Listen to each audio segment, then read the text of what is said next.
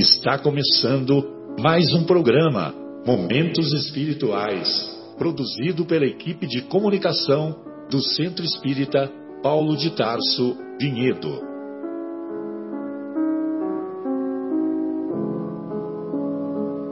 Se guardas contigo o estigma do sofrimento, indagando pela solução dos velhos problemas do ser e da dor, se percebes a nuvem que prenuncia a tormenta e o vórtice traiçoeiro das ondas em que navegas, vem conosco, estudemos a rota de nossa multimilenar romagem no tempo, para sentirmos o calor da flama de nosso próprio espírito a palpitar e morredouro na eternidade e acendendo o lume da esperança, perceberemos juntos em exaltação de alegria que Deus, o Pai de infinita bondade, nos traçou a divina destinação para além das estrelas.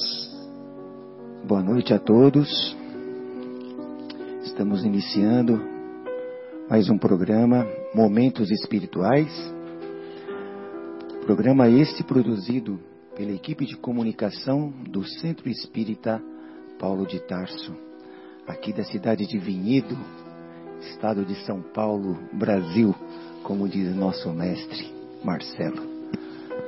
Hoje, alegres aqui na presença da querida Sônia, que veio nos abrilhantar com sua presença, sua voz, Guilherme na mesa e o nosso amigo João. E os amigos que, que nos acompanham, Fabinho sempre está conosco, o Marcos e o José Irmão. Né?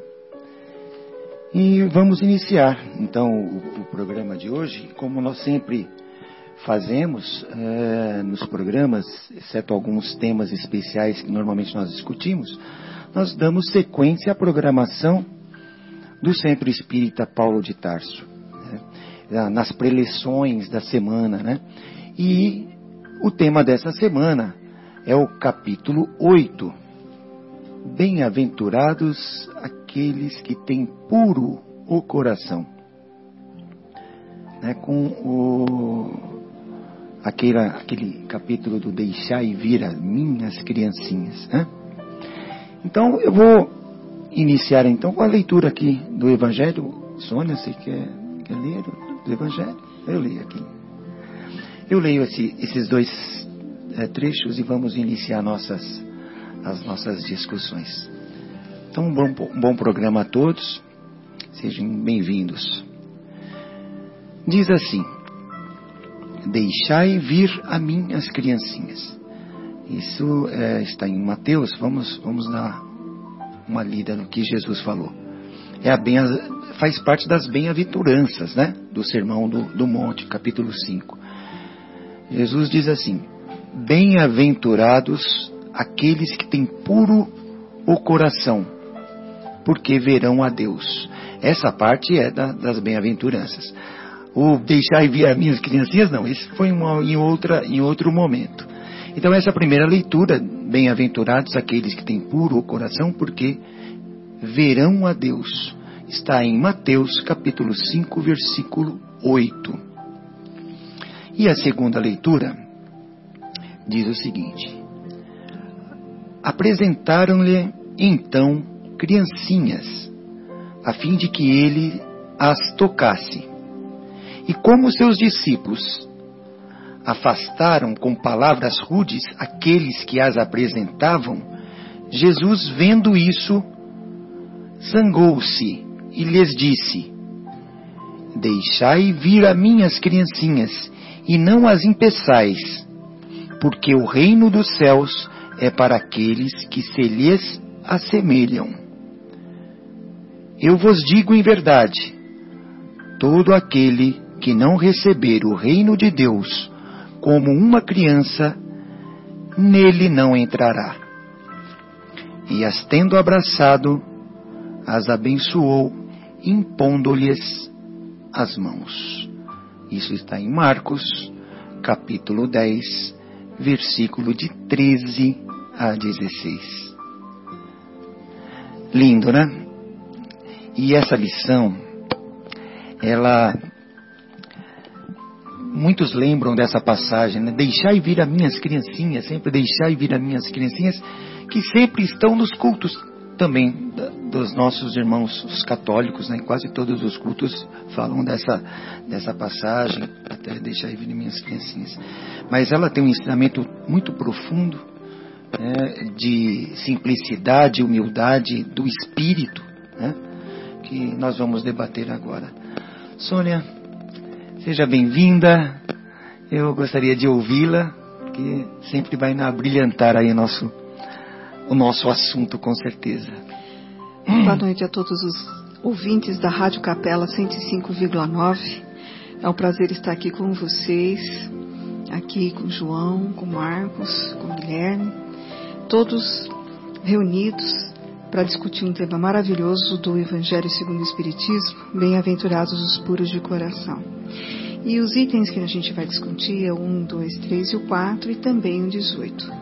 Nesses itens iniciais, deixar a minhas criancinhas, Jesus aproveitou a oportunidade daquele momento quando algumas crianças tentavam se aproximar e as mães queriam que Jesus abençoasse, né? Mas os, os discípulos e apóstolos repudiaram, né, como se estivesse estorvando, estivesse atrapalhando.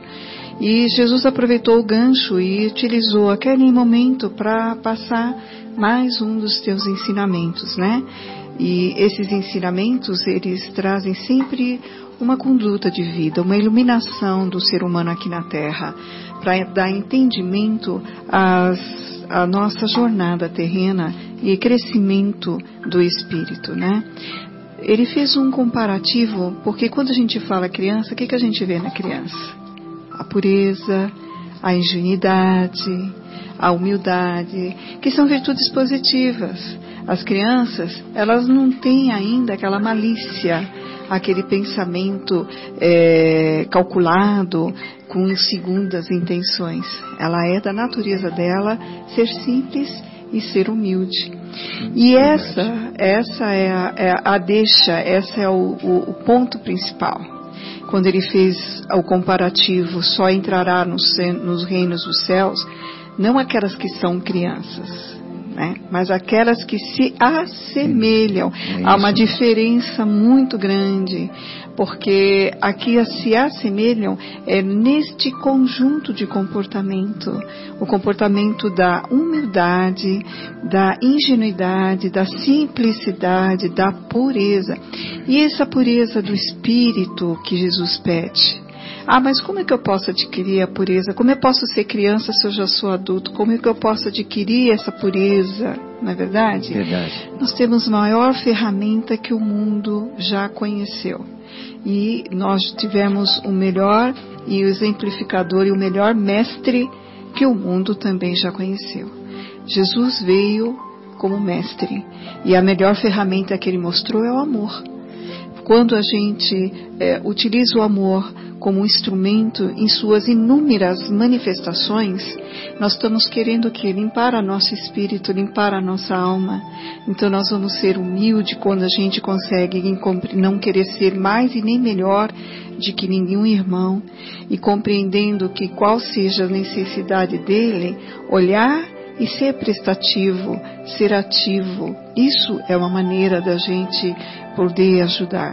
Ser humilde não está no vestimenta das roupas pobres, picadas, raladas, Exatamente. carcomidas, remendadas. Humildade não tem que ver com a aparência de um chinelinho havaiana ou um chinelinho, ó, havaiana tá caro agora, não posso mais usar chinela havaiana, é. mas um chinelinho ou descalço ou roupas pobres, não.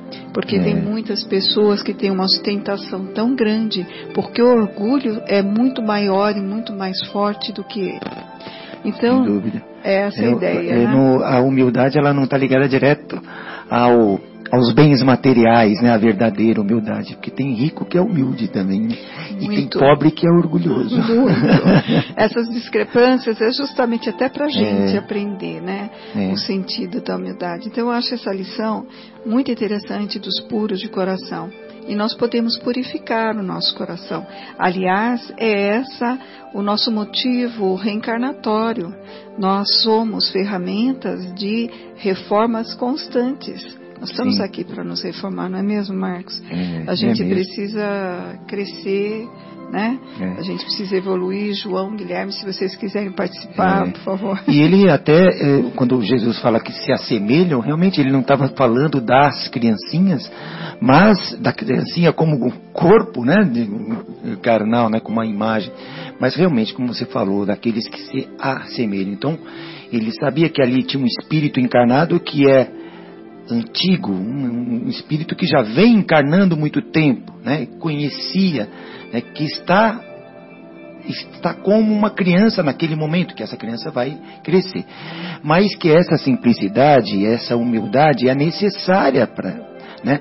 Quando esse espírito que nós não sabemos o passado dele, ele está vindo para uma família, né? Se não tiver o véu do esquecimento, se ele não começar do zero, humilde, simples, né? É, parece que até a mãe, enxergando ele como ele fosse, talvez não, não seria tão amável assim com ele, né? Então ele precisa desse amor, dessa atenção, essa criança.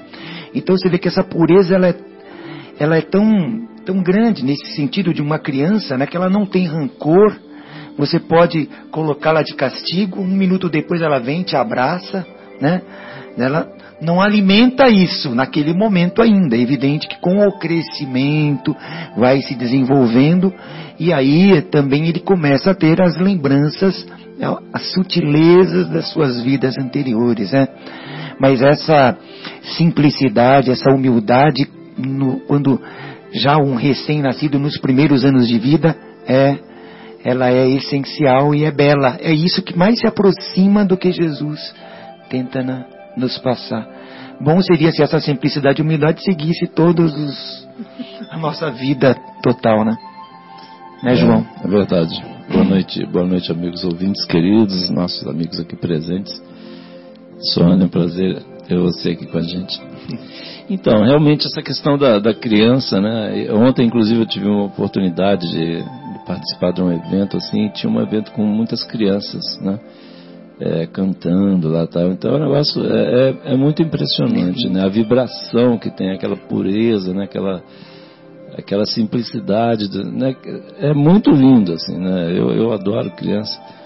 E, e, e, que bom, né? Quando a gente conseguir limpar o nosso coração. Estava ouvindo a Sônia, o Marcos falar aqui, estava assim, é, fazendo uma reflexão sobre né, os por onde andam né, nossos pensamentos, nossos sentimentos, né, no, no dia a dia, nas nossas, nas nossas agonias, nas nossas dificuldades. Como é que a gente complica, né, Sônia? Como é que a gente enrola a guerra, como se diz? E, e as crianças, eu estava lembrando dessa situação de ontem, foi muito, assim, foi muito agradável, foi muito legal, assim, né, ter tido essa experiência ontem, à noite, assim, um monte, tinha, sei lá, umas 40 crianças, era um monte de crianças e assim, coisa mais linda, eles conversando, brincando, assim, discutindo, discut, conversando sobre as coisas, se preparando para se apresentarem lá tal. E que sentimento gostoso, né? Que vibração maravilhosa que ficou é. no, no, local. Né? E, e, aquela sensação de você olhar para um bebê, né? Você olha para um bebê, você acha aquilo um anjo. É lindo, é lindo o bebê, né? Você fica olhando, uma sensação tão boa, aquele bebê olha com parece que olha para a gente com uma ternura, né? Com um olhar assim, então é, é, é lindo demais. É, é, essa essência, né? Que que nos aproxima de Deus. Né? Eu eu eu estava me lembrando assim queria fazer duas citações da querida amiga Dona Marta que eu sempre sempre cito. Ela sempre hum, tinha muitas histórias, né? E ela contava uma história de um, uma essa disputa que sempre tem entre a nora e a sogra, né? E aí tinha lá uma, uma pessoa que tinha uma sogra terrível. Então era uma inimizade, aquela, aquele, aquele desgaste, etc e tal. Daí, é, daí a pouco a, a, a, sogra tem um problema de saúde e desencarna. Né? E aí a, a, a Nora falou, nossa, graças a Deus que foi embora essa sogra, não sei Meu o quê, né? Mas olha só, mas infelizmente acontecem, são casos que a gente sabe muito bem, os compromissos que acontecem. Mas o, mas o engraçado da história é o seguinte, aí daí alguns, é, daí alguns, alguns, algum tempo, né, aí nasce uma criança com todo com cabelo todo lourinho, encaracolado nos braços da mãe, é exatamente a sogra que tinha reencarnado, né? Então, é. olha, olha, que, que bendita oportunidade, né? De, de, de, resgate, de, resgate é. né? De reparar e de aprender a amar, que a gente tem que aprender, porque amar é uma questão de decisão, na né? hora que a gente decide, né, Sônia? Ó, eu vou amar, mesmo que seja uma coisa difícil de tragar, mas vou amar até a gente conseguir é, é, vamos dizer, superar. superar as nossas dificuldades. Né? É. E aí uma outra, outra coloca, um outro, um outro ponto que eu queria comentar, assim, até o Marcos comentou essa questão da, da humildade, que também a Dona Marta, ela, ela, brincava muito com isso, assim, é o seguinte, ela, ela sempre foi de brincar com, as, com os, os, problemas, assim, difíceis, ela falava assim que é, questão de ser pobre e ser humilde. A gente tem mania de dizer que fala, ah, aquela casa humilde. Falo, não, a casa é pobre, né? Agora a humildade tem que ver as, é. a, a, ação das pessoas, como é que é a atitude né, deles. Né? Então, é, assim, tem muito pobre, igual você falou. E ela falava assim, lá era muito engraçado, ela brincava é. com essas coisas. Pra gente exatamente, não adianta você ficar fazendo cara de, né, Sim. de mal ali e tal. Tem que ver o que, que é a realidade, né? Às vezes as, as pessoas uhum. são, estão exatamente numa situação de, de dificuldade financeira para exatamente passar por cima de, de, é. de, vícios do passado. É uma das lições, né? Não é? É uma das lições. Mas o nosso mestre Jesus, ele, bom, ele é, né? É Jesus, governador planetário. Mas eu estava é, lendo um pouco de Levítico, não sei se vocês chegaram a ver um pouco desse, desse livro, Levítico, que fala muito de leis, o que pode, o que não pode, o que é puro, o que é impuro, né? Não, se você ler, você fala, não, eles dizem assim, é, uma pessoa que tiver aleijada de mão, tiver, não pode dar a oferenda ao Senhor, porque é considerado impuro. Né? E Jesus vem limpar esse conceito. Limpar né? esse conceito. Porque ele não diz que impuro é uma pessoa que visualmente não é igual aos outros, né? Ele fala da coisa interna, do espírito, né? Tanto quando cita puros de coração, até naquela época, diziam que o coração era a morada do espírito. Então, na verdade, ele está dizendo que é puro de espírito mesmo, né? Porque o coração é, segundo, é evidente que Jesus sabia que o espírito mora no, no corpo como um todo. Mas naquela época pensavam que o coração era a morada do espírito. Né? Era a morada do espírito, achava que o espírito morava aqui. Então ele fala, os puros de coração são os puros de espírito. Então ele vem dar essa não, não adianta esclarecer, esclarecer exatamente que o impuro não é aquele que, é, que tem um problema, né? Que a pureza não está na aparência do corpo ou algo assim, né? Está nas atitudes, na, na, na, tá muito mais na, profunda, na intenção, né? na intenção, no pensamento inclusive, porque a gente acha que quando estamos pensando, ninguém está ouvindo, isso está com a gente, né? Uhum. Mas na verdade, o nosso pensamento é uma tela para não só para nós, mas para a espiritualidade toda que nos acompanha. E, e, e, as nossas atitudes têm que ser reflexionadas. É, Jesus mesmo fala que o adultério, por exemplo, aquele que pensou em fazer adultério, ele já está cometendo. Sim. No pensamento, ele já errou, já pecou, já fez uma infração. Então, o que, que ele quis dizer, inclusive, para a gente é vigiar e orar para que a gente não caia nesse sentido. Constantemente. Eu queria só dar um adendo aí uhum. das purezas de, de das crianças, né? Não há quem não fique encantada com o olhar, com o sorriso, é, com uma que atende as crianças aí também, né, Sônia? No eu dia digo dia. que eu trabalho no Jardim de Flores. Adoro o que eu faço e vejo e cada vez eu me encanto e eu estou nessa lida, graças a Deus, que me permitiu há 25 anos. Nossa, Mas, assim, é interessante a gente olhar as crianças e como elas, elas cativam essa energia. E essa energia, gente, foi colocada realmente de propósito, porque só assim desenvolveria a afetividade dos familiares, principalmente da mãe, hum. na ternura da mãe com aquela criança, dos cuidados, do desvelo, porque ela vê uma criança fraca, fraca, uma criança que tem uh, uma fraqueza que eu falo no sentido Frágil, né? de fragilidade, é. justamente. Requer cuidados, né? Que requer cuidados, atenção e desvelo. E ela, e ela compartilha essa pelo lado materno, né, aquela intuição materna que nasce com, com junto com a criança na maternidade, né, É, aquele é amor. muito impressionante, né? Muito, é como se fosse um cordão umbilical que dura até os sete anos de idade, É. inclusive pelo plano espiritual explicado, né? Exatamente. Cordão umbilical virtual. né? Virtual, a, gente, a mãe Não tem é aquele sexto sentido de levantar, eu vou ver minha criança lá no berço e vai ver, ela está é. lá emaranhada no cobertor,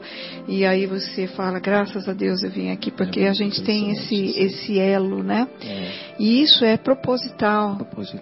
porque só assim, essa mãe que ficou, é, ganhou uma menina de olhinho caracolado, os olhos azuis, e que na verdade era o retorno da sogra, só assim, desde o comecinho do, do- da página em branco, Uhum. e sentindo a criança, envolvendo a criança, ela consegue superar todas as diferenças. E os elos afetivos criados na família têm esse sentido, porque, por incrível que pareça, né? As maiores dificuldades começam dentro do núcleo familiar.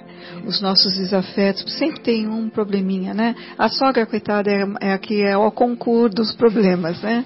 Mas também temos o genro, Estereotipado cunhado, cunhada, É, né? exato. Então a gente tem todos aí, você fala, não é difícil esse, esse sujeito, essa pessoa, É. essa mulher, mas são sim os nossos propósitos de luta, de, de reconhecimento para tentar o que? Melhorar Exato. aquele estado afetivo de- eh, perturbado por um passado que foi infelizmente É. inóspito, né? Uhum. E nesse momento a gente pode reconhecer a oportunidade. E a luz do Espiritismo é exatamente isso, porque isso nos dá uma nova visão. E a gente muda a raiva, a indiferença por uma compaixão, ah, ou vai procurar entender essa pessoa de alguma forma, Sim. porque a gente quer o quê? Ser bons alunos nessa escola, né? É. É, a gente quer É, melhorar. e, a- e até porque assim, não há boa ou má família, né? Há a família ideal para cada um de nós. Ah, minha família é boa ou ruim. Não, é ideal. Você está numa família Perfeito. certa, É né? perfeita para se se resolver, Para né? se resolver. Não é É para dizer que mesmo. ah, minha família é ótima. Não, ela é a ideal para você. É, e é lindo isso. E, e é legal você citar também é, essa afetividade, né? É, imagina se não houvesse esse véu do esquecimento, se não começasse do zero, né? Zerado mesmo. A página em branco, né? a página em branco, né? Como você citou, como é que a mãe viria? Aquele espírito que estava aí, que está encarnando no seio da família dela, no qual ela deu a luz, Vai nutrir, né? né? Nutrir aquele que pode ter sido, não sabemos, né? Porque há espíritos nascem, encarnam em famílias espíritos simpáticos ou não, né? Vieram para também nos ajudar ou então para servir para nós como uma lição, uma prova, um, um resgate de, de amor, né? Então imagina como a mãe, se não houvesse toda essa ternura, essa, essa simplicidade do olhar do bebê, né? Essa doçura, Mas isso vale para todas as crianças, né? Sim, todas. Porque a gente aprende também que, como a Sônia falou, até os sete anos há a ligação daquele espírito com o corpo, inclusive as características. Porque a gente olha a criança no bebê, ela é, É. muito bonitinha, mas ela eventualmente é um espírito mais velho do que a gente. É, Cometeu exatamente. mais atrocidades com a gente, do que Pode a ter- gente. ter inclusive, eventualmente, conosco mesmo. Né? Então eu posso estar recebendo como filho ou filha uma pessoa que me matou na vida passada. E para esse resgate eu vou amá-la. Então a gente sabe que é, tem essa, é, essa condição. E aí, depois dos sete anos, mais ou menos, aquele espírito está totalmente ligado ao corpo e começa então a manifestar aquelas características que ela traz de vidas passadas Sim. né?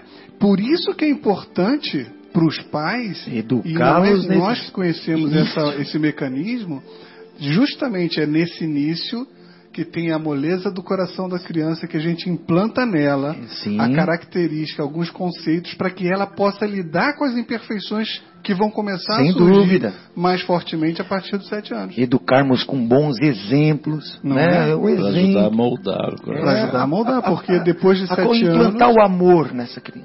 né? Depois de sete anos, vai. Claro que os pais têm uma responsabilidade Na vida eterna, inteira, né? Mas se torna cada vez mais difícil conforme a idade vai progredindo, porque o espírito está ali com as características dele. Sem dúvida. Né? Sônia? Então, pegando o gancho do Guilherme, né, desse parentesco corporal e parentesco espiritual, aqui também no Evangelho, que eu acho o melhor roteiro de vida, é fantástico. Ah, é no capítulo fantástico, 14, o Rai Pai Mãe, ele fala É, exatamente Rai- isso, né?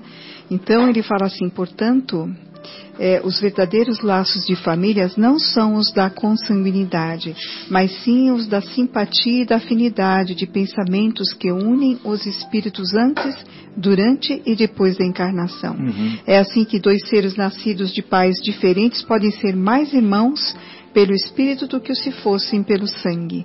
Eles se querem, se procuram, sente prazer em estar juntos, enquanto dois irmãos consanguíneos podem repelir-se como aliar-se e ver todos os dias, eh, questão que só o espiritismo pode explicar pela pluralidade das existências, Sem né? dúvida.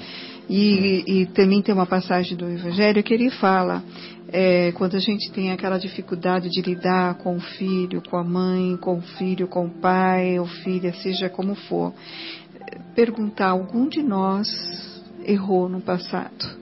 Algum de nós errou? Ou você ou eu, Uhum. nós não sabemos, nós não temos. Por isso, graças a Deus, essa mágica, magia do esquecimento, porque só assim É. que a gente conseguiria lidar com a vida.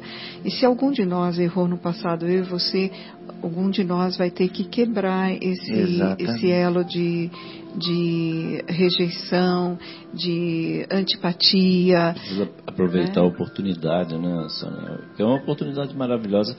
Estava exatamente pensando, na hora que o Guilherme estava falando, você estava falando também o seguinte, que misericórdia de Deus, né? Essa questão da, da reencarnação. É, é muito sábio, né? É muito impressionante esse processo. Essa questão aí do, né, de, de, de colocar esse véu sobre o que aconteceu. né? Um é o processo, vamos dizer, de ó, terminou errado, a outra, tá, então vamos recomeçar. E aí, além disso, ainda dá, vem assim, quando recomeça, recomeça uma folha em branco. Isso é muito misericordioso, é, é muito sábio. Fantástico. É fantástico. E eu fico muito pensando assim, eu sempre penso esse ponto assim, falo, meu Deus do céu, como é que as pessoas que não têm esse conceito, assim, como é que, como é que, como é que faz, né? Porque eu fico pensando como, assim, no meu caso, assim, como é que eu trabalharia esse negócio? É, é, Eu, eu fico fazendo esse exercício, assim, com parentes meus, né, e- e amigos, etc., outras pessoas que não conhecem, né, vamos dizer que não tem essa noção, e você dá uma complicada muito grande, né, porque inclusive na, na lição fala assim que é uma benção muito grande, né, para nós, né, no, no final desse capítulo, né, o Espírito diz na, na- é que assim é uma benção muito grande a gente ter acesso ao, a esse conhecimento que o Espiritismo traz, né, da reencarnação e todos esses detalhes que a gente já, graças a Deus, tem noção, né, Sônia? É, com certeza, ele acalenta o coração. E nós temos o quê? Uma sensação é, de leveza e de paz. Uma compreensão de todo o histórico, principalmente entendendo que nós é que programamos a nossa própria reencarnação. Nós já Verdade. estamos nessa condição de evolução que somos nós mesmos que eh, organizamos junto com os engenheiros siderais, com os espíritos que trabalham no reencarnação, porque olha a complexidade. É muito reunir complexo. todo Dá um trabalho. grupo, justamente reunir todo um grupo, fazer esse grupo nascer em famílias equidistantes, às vezes até fora do do âmbito do territorial, né? É, dentro desse contexto, vezes do outro lado do mundo. do né, outro lado do mundo. E aí você fala, nossa, que coincidência, eu fui dar um É, passeio, achei minha, a, minha, né, a, a- minha a tampa da panela do outro lado. a tampa da panela é É. tolinho, É, né? Tolinho, tolinho. E a gente vê que não existe o acaso, que É, existe não. uma organização muito inteligente, Muito. mas mais inteligente, que está fora do nosso alcance de compreensão. Exatamente, exatamente. Mas faz a gente se reunir, faz a gente se encontrar. Por isso que assim, nós temos que ter fé em Deus, acreditar que tudo tem um, um, uma, propósito, um propósito né? Então isso já nos traz um certo acalinto e as dores ficam pequenas, né? Sim. Porque você tem a compreensão das leis divinas, do progresso, da ação e reação, sabemos o porquê que está acontecendo. Então a gente vê o mundo numa outra ótica é. e não blasfema contra o mundo, mas Exato. a gente ora pelo mundo e por todos aqueles que estão em dificuldades diversas. Né? Verdade. Né? Até né, quando a doença nos ocorre, né? Ou a um ente querido, que é, a gente sabe que estudamos isso aqui, né? Que nada é por acaso, nem as doenças. As doenças têm um cunho espiritual, todas. E, e nós, mesmo assim, nós procuramos a cura por todos os modos, né? Pelo lado médico mesmo, pela ciência, pelo, é, pela, pela espiritualidade, pelo espiritismo, ou enfim, não só pelo espiritismo, mas pela espiritualidade como um todo, né? Cada religião, pela religião, né? é religião, né? E, e mesmo assim a gente não consegue, né? Às vezes não, não consegue se curar. Por quê? Fazia parte disso a, acontecer aquele desencarne, né? Mas essa procura nos traz também uma uma compreensão, né? Pelo espiritismo principalmente que nos nos explica, né? É que essa é, que dessas provas que nós mesmo que que escolhemos para nós, né? Nesse, nesse sentido.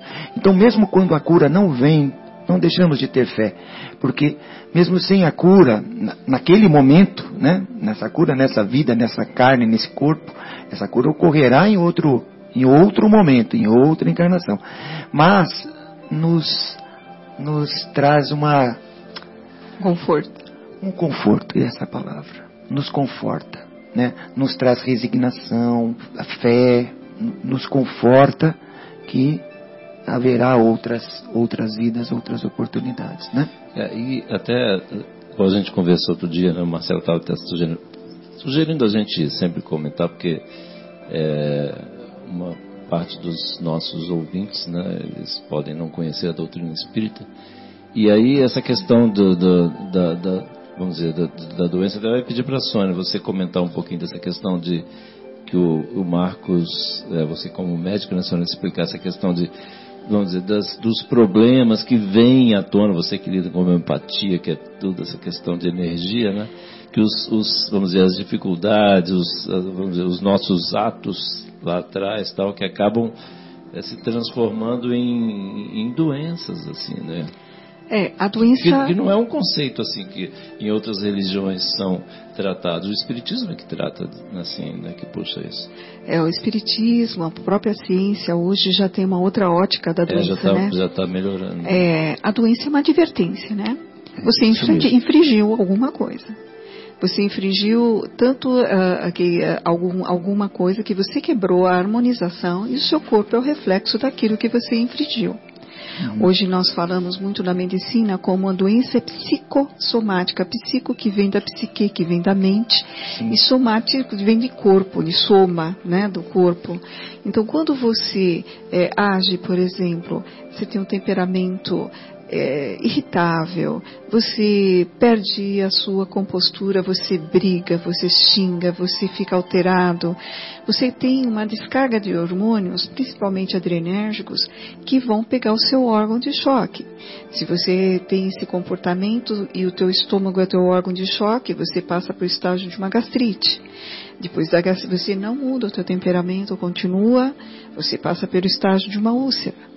E se você ainda persiste e continua ah, mantendo essa forma de vida que é errônea, um uhum. comportamento muito ruim, o próximo passo é câncer. É.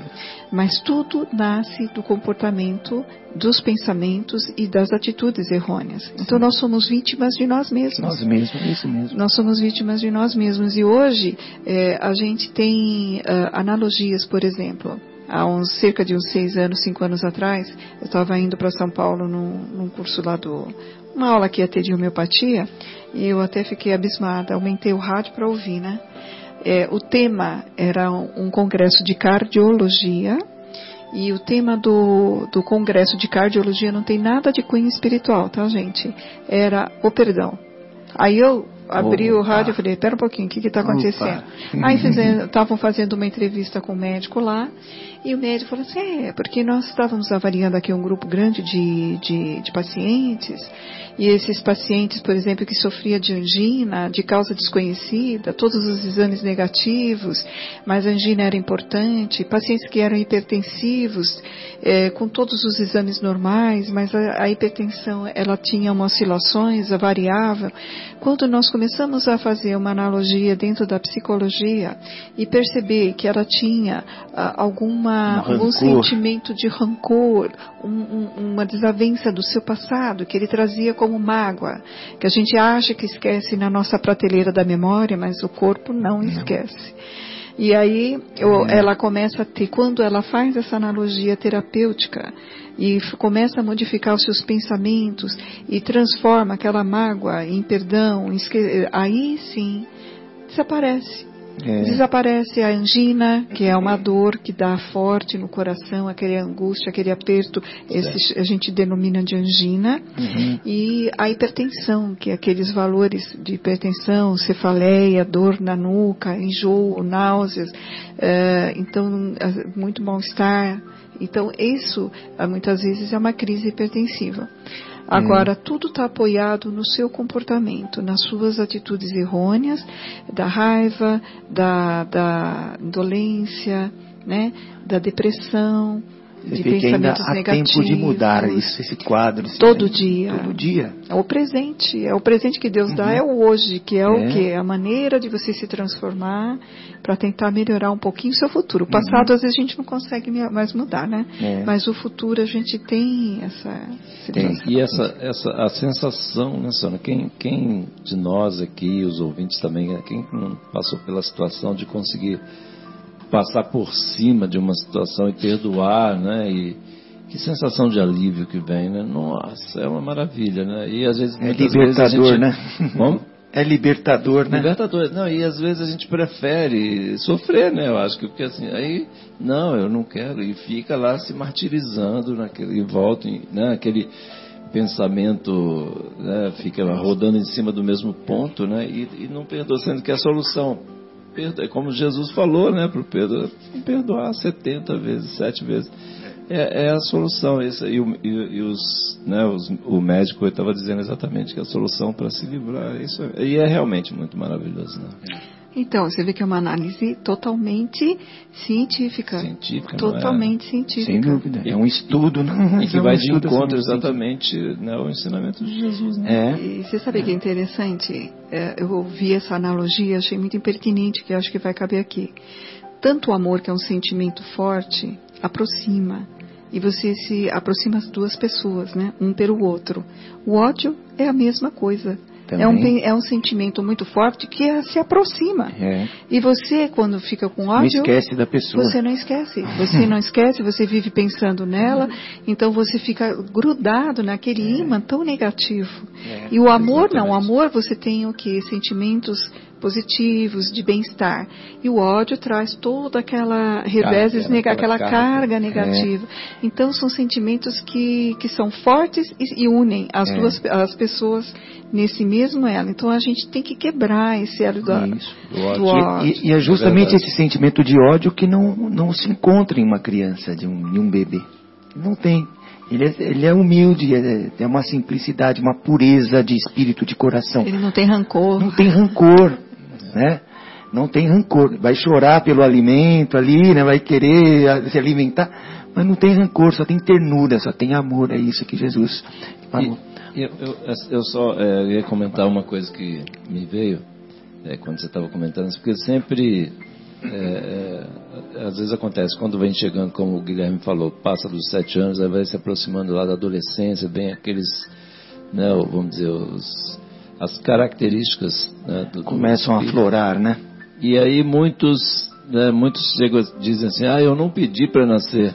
Isso é a maior mentira que tem. É. Pediu e muito, né? Porque Às a- vezes implorou. É, a fila, a fila é grande, né? Eu sempre o pessoal fala assim, a fila é muito grande para encarnar e E aí na hora da revolta, né, quer dizer, a hora que ele se sente, é, vamos dizer, Acuado. acuado, exatamente. É, assim, as, as ações dele não pode estar, não, tá, não tem liberdade 100% na cabeça. Quer dizer, é uma, é uma pura ilusão Fica do se momento, né? lamentando, né? E aí fica se lamentando, e aí na realidade o que acontece? É, Aí solta essa- essas pedras, É. né? Ah, não pedi para nascer. Fala, ah, você não tem noção do que você está É, falando.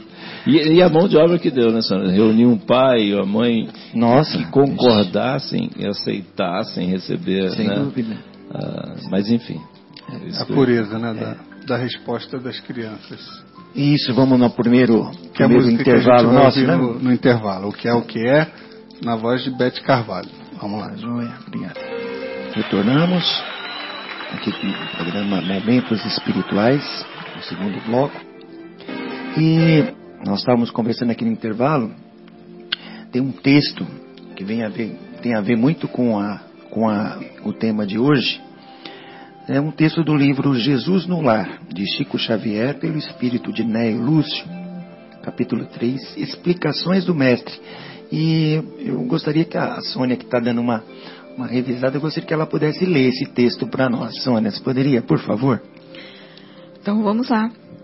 É um texto bem interessante, é, onde Jesus tem uma participação no momento edificante da sua passagem terrena, né? E começa assim: em plena conversação edificante, Sara, a esposa de Benjamim, o criador de cabras, ouvindo comentários do mestre nos doces entendimentos do lar de Cafarnaum, perguntou de olhos fascinados pelas revelações novas. A ideia do reino de Deus em nossas vidas é realmente sublime. Todavia, como iniciar-me nela? Temos ouvido as pregações à beira do lago e sabemos que a Boa Nova aconselha, acima de tudo, o amor e o perdão. Eu, te, eu desejaria ser fiel a semelhantes princípios, mas sinto-me presa a velhas normas. Não consigo desculpar os que me ofendem. Não entendo uma vida em, tro, em que troquemos nossas vantagens pelos interesses dos outros. Sou apegada aos meus bens e ciumenta de tudo o que aceito como sendo propriedade minha. A dama confessava-se com simplicidade, não obstante o sorriso desapontado de quem encontra obstáculos quase invencíveis. Para isso comentou Pedro: é indispensável a boa vontade. Com a fé em nosso Pai Celestial, aventurou a esposa de Simão. Atravessaremos os tropeços mais duros. Em todos os presentes transparecia ansiosa expectativa quanto ao pronunciamento do Senhor, que falou em, em seguida a longo silêncio. Sara, qual é o serviço fundamental da tua casa? É a criação de cabras, redarguiu a interpelada curiosa.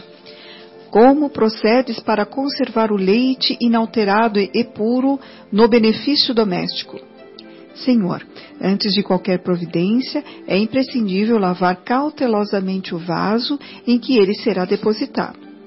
Se qualquer detrito ficar na ânfora, em breve logo o leite se toca de franco azedume e não servirá para os serviços mais delicados.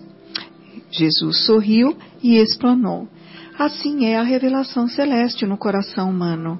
Se não purificamos o vaso da alma, o conhecimento, não obstante superior, se confunde com as sujidades de nosso íntimo, como se degenerando, reduzindo a proporção dos bens que poderíamos recolher. Em verdade, Moisés e os profetas foram valorosos portadores de mensagens divinas. Mas os descendentes do povo escolhido não purificaram suficientemente o receptáculo vivo do Espírito para recebê-las. É por isso que os nossos contemporâneos são justos e injustos, crentes e incrédulos, bons e maus ao mesmo tempo. O leite puro dos esclarecimentos elevados penetra o coração como alimento novo, mas aí se mistura com a ferrugem do egoísmo velho. Do serviço renovador da alma restará então o vinagre da incompreensão, adiando o trabalho efetivo do reino de Deus. A pequena assembleia na sala de Pedro recebia a lição sublime e singela comovidamente, sem qualquer interferência verbal. O mestre, porém, levantando-se com discrição e humildade, afagou os cabelos da senhora que o interpelara e concluiu generoso: O orvalho num lírio alvo é diamante celeste, mas na poeira da estrada é gota lamacenta. Não te esqueça desta verdade simples e clara da natureza. Lindo, né? Essa Lindo, hein? história é linda mesmo. Nossa, É lindo. maravilhoso, eu não conhecia. Ele, ela pergunta, ele pergunta para ela o que ela faz para manter o leite puro, né? Aquele leite que saiu da cabra. Ela fala, lavo a cânfora, né? O máximo que se der para tirar todas as impurezas, senão, se aquele leite puro entra num, num Azeda. azeda. e é isso a pureza de coração, né? Acho que o espírito ele ele quando quando reencarnamos, nós temos que que ter esse vaso limpinho para os novos ensinamentos serem para nós também esse esse orvalho aqui que que Jesus citou, né, no final. É, e é isso, acho que eu achei isso assim, é, essa lição é, é bem, bem sublime nesse sentido, né? Que a gente desse vaso novo, dessa cânfora nova, que é a, Sabe que, fazendo uma analogia, Uhum. a criança é o vaso limpo, É. novo. Exato. Então, por isso, ela acaba recebendo as coisas e não ela não, não, não modifica, ela não desvia, ela não desvirtua, ela não burla, ela aceita. Conforme ela vai crescendo, a gente vai aflorando o espírito que ela realmente é. Sujeira. E aí as intuições vão surgindo Vão, e os as comportamentos. E, e- Aí e as vem- coisas impuras também são colocadas no vaso. Isso. Aí o vaso começa a sujar. É, Então, por isso, quando você tem o seu conceito, o seu conceito religioso, seu conceito que todo núcleo de família tem que ter. Hoje eu fico muito triste de ver jovens tentando suicídio. Isso parece uma febre. É, muito, é muito grande. Não, é Muito. quase toda semana entra um jovem de 14, 13 anos é, no- nos anais do, do, do suicídio e a primeira coisa que eu converso com os familiares, que religião você professa? Vocês conversam sobre religião? Porque o jovem não tem noção de onde ele veio, para onde ele vai, É. quem trouxe ele aqui, qual a missão dele aqui. Então, o núcleo de família é, fica desfeito. desfeito. Então, aí esse vaso começa a se sujar com os conceitos errôneos do materialismo e acham, eles têm nitidação que eles vão pro vazio. É isso que eles pensam. É. Aí não quero mais viver, por que, que eu vou viver? Qual a minha razão de viver? E aí acho que vão para um, pra um vazio que não existe, né? É. Por isso até nessa esses primeiros anos da vivência, né, de uma criança, aproveitar que esse vaso está límpido para receber o leite puro, né? E os- a responsabilidade dos pais, não só pais, avós, que avós também participam da criação e todos, né? A humanidade como um todo, de dar bons exemplos para as crianças, porque é, eles assimilam tudo com muita rapidez e com muita facilidade, tanto coisas boas quanto coisas ruins, né? Essa, esse vaso limpinho, limpinho, é, se você colocar coisas boas, coisas boas ali ficarão, né? Ficarão. E da mesma forma, coisas ruins também trarão consequências graves na frente, né? E até, acho que nós já citamos isso diversas vezes, né, o, o Guilherme? o Pitágoras, né, que falava, né? Eduquem as crianças hoje para não punir os adultos Os adultos amanhã. amanhã. E, e é, e é interessante que, bom, Jesus falava para homens com pouco poder de entendimento, então naquela época é bem natural. E hoje a gente tem pouco poder, imagina naquela época, né? É, Mas parece aqui que o coração que ele se refere, a pureza do coração, é o coração do espírito, né? é, no espírito. Porque o coração da- até da criança, como a gente está falando aqui, vem a, vem a impureza É. da, da alma quando começa realmente a, a ter todo o contato com o corpo. Sem dúvida. Então são várias encarnações para fazer essa limpeza, Uhum. né? E a gente quando vai fazer um, um processo de desenvolvimento de, de, de qualquer pessoa que trabalha numa empresa, normalmente a gente faz assim, olha, anota aqui nesse lado tudo o que você é muito bom, que você faz muito bem. né? A gente divide uma folha em dois e fala assim, desse lado aqui você escreve tudo que você faz muito bem. Desse outro lado aqui, você coloca tudo aquilo que você não faz muito bem. Né? E é legal, né? O pessoal fica lá pensando, eles entregam as folhas. Tem uns que entregam só coisas boas, tem uns que entregam só coisas ruins. Você já vai vendo como é que a pessoa, né? Aí a gente pega uma outra folha e fala assim: agora escreve tudo que você não faz bem que você não sabe. E nesse outro lado, tudo que você faz bem e que você não sabe. E normalmente a pessoa fica muito tempo e fala assim: eu não sei, se eu não sei como é que eu vou escrever, não é perfeito, é exatamente isso, né? A gente tem essa divisão da parte consciente e da parte inconsciente. A gente sabe que faz coisas bem, a gente sabe que faz coisas mal. Agora, tem coisas que a gente faz bem e a gente não sabe, e tem coisas que a gente não faz bem e também não sabe. Levando essa analogia para o nosso coração, né? Eu estava vendo uma palestra antes de, de vir aqui para o programa, e ele estava falando assim: essa limpeza do coração espiritual acontece da seguinte maneira. Primeiro, a gente tem o coração impuro consciente. E é intencional. Sou sim, vou matar porque eu tenho que comer. Entendeu? Se isso é ruim ou não, o meu negócio é bater com o taco na cabeça do outro lá para comer. Né? Então, na nossa evolução, primeiro então tem aquela impureza consciente do coração. Conforme a gente vai evoluindo, segundo ele nessa palestra, né, para ilustrar, ele fala assim: a gente tem a impureza inconsciente, que a gente começa a perceber de vez em quando que tem uma impureza ou outra, né? Poxa, isso que eu estou pensando não é legal. Tem até aquela passagem que fala, né? Se você pensar no adultério dentro do seu coração, então é a mesma coisa que você já ter cometido o ato. Então é aquela impureza inconsciente. Depois a gente vem para a pureza aparente, que é eu começo a pensar, eu bloqueio, então a, a pureza é aparente, embora ainda exista alguma impureza que eu tento bloquear. E a última fase dessa purificação é a pureza verdadeira, né? Que passa por aquela coisa que assim, o coração é puro e a pessoa não sabe nem, ah, o cara te fechou, você não vai gritar? Hã? Ele nem entende, né? A pureza aparente é aquele que o cara fecha e ele não grita por fora, mas por dentro ele está berrando, né? É, é.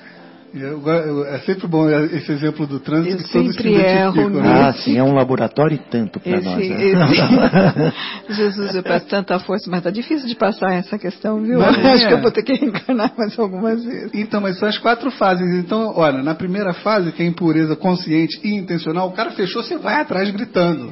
É isso mesmo. Depois da impureza inconsciente, o cara fechou, te dá uma louca e você vai. Mas se depois você até fica, nossa, o que, que eu O fiz? que, que eu estou fazendo? Né? A pureza aparente, o cara te fecha, você não fala nada, faz cara de santo, mas por dentro você está se remoendo. E a pureza verdadeira é que o cara, você nem vê que o cara te fechou, né? E se vê é capaz de fazer uma oração para ele que ele deve estar com pressa por alguma coisa importante que ele precisa fazer. Né? Pois é. E, e é justamente isso que eu estava lendo aqui no livro A Vivência do Evangelho segundo o Espiritismo, de Edson de Oliveira Taide Gomes Schumacher. E, e até foi o que você falou, Sônia. É, erramos por um simples pensamento? Erramos por um simples pensamento. Né? E ela diz, sim, foi Jesus mesmo que afirmou, né? Ouviste o que foi dito aos antigos, não adulterarás. Eu, porém, vos digo que todo aquele que olhar para uma mulher cobiçando-a já no seu coração adulterou com ela, ou seja, no seu interior, no seu pensamento. E aí eles colocam assim, ó: em face de um mau pensamento, já estamos em pecado apenas por porque ele nos ocorreu. E ela coloca duas respostas, sim e não. Na verdade, os dois é sim, mas vamos ver o porquê. Sim, se ao termos esse mau pensamento, recebemos solicitamente, ou recebemos solicitamente e só não chegarmos e só, e só não chegarmos a transformá-los em palavras ou atos por falta de oportunidade ou por motivos alheio à nossa própria vontade. Aí já estaremos causando grande prejuízo espiritual ou físico a nós mesmos e ao nosso semelhante, por nossa vibração maldosa. Essa é aquela consciente, né? Se ele não estiver em condições de equilíbrio suficiente para nos neutralizar, essa pessoa não está em equilíbrio, você está emitindo um pensamento, ele não tem aquele equilíbrio, ele recebe aquilo. Ele recebe aquilo. E seremos tão culpados como se realmente tivéssemos praticado o ato que nos ocorreu em pensamento. Isso no sim. E no não, ela fala assim: e não, se termos esse pensamento mal e tentarmos com o máximo de nossas forças repeli-lo. Nós tivemos. Nós estamos tentando com o máximo de nossas forças repelindo-o. Podemos até, se já tivermos alguma instrução religiosa, pedir a Deus, a Jesus e às forças do bem que nos ajudem, porque não queremos pensar mal e precisamos de forças para isso. Mas é necessário que queiramos mesmo que nos ajudemos a nós próprios, pois com efeito já foi dito: ajuda-te e o céu te ajudará. Tudo deve começar em nós próprios, senão seremos simples marionetes, simples robôs a serem comandados sem qualquer vontade e sem qualquer mérito pessoal pela misericórdia divina. Se, portanto, repelirmos os nossos maus pensamentos, o fato que nos ocorreu será até uma oportunidade de progresso. Será uma prova que nos foi oferecida para que acabássemos vencendo-a e progredindo espiritualmente. Ou seja, você pode pensar, mas ao mesmo tempo, já naquele momento, já, opa, isso não é meu, eu, e repelir aquele mau pensamento. Você já pensou, já pensou, mas faça uma oração, orai e vigiai, mesmo depois de pensar, naquele momento você se livre daquilo, né? Não, não leve para frente, né? Não leve para frente. E tem até um outro caso, aqueles casos chineses, né, que o mestre é, que o mestre sempre falava para o seu discípulo que, que não era para tocar em, em nenhuma mulher. Era proibido ele tocar em mulheres, eles viviam em cláusula, lá, num cláusulo, lá num, num, num templo, afastado de tudo tal. E aí, no momento, estava o, o discípulo e o mestre passeando lá pelas terras, desceram a, a serra lá, e tinha uma mulher querendo atravessar um riacho, uma, um, que estava uma água meia uh, violenta tal. O mestre foi, pegou-a no colo e ajudou a atravessar. O mestre. E aí seguiram viagem. E o discípulo estava meio. Não sabia inquieto. o que fazer, inquieto. inquieto. Desconfortável. Desconfortável, né? E o mestre percebeu. Aí o mestre perguntou: O que está ocorrendo com você? Pô, mestre, você sempre falou para mim não tocar em mulher tal, e você é, pegou aquela mulher no colo tal. Ele falou para ela assim, para ele, eu peguei realmente a mulher no colo e deixei ela lá. Você está trazendo ela até aqui. Olha só que profundidade. É, que profundidade.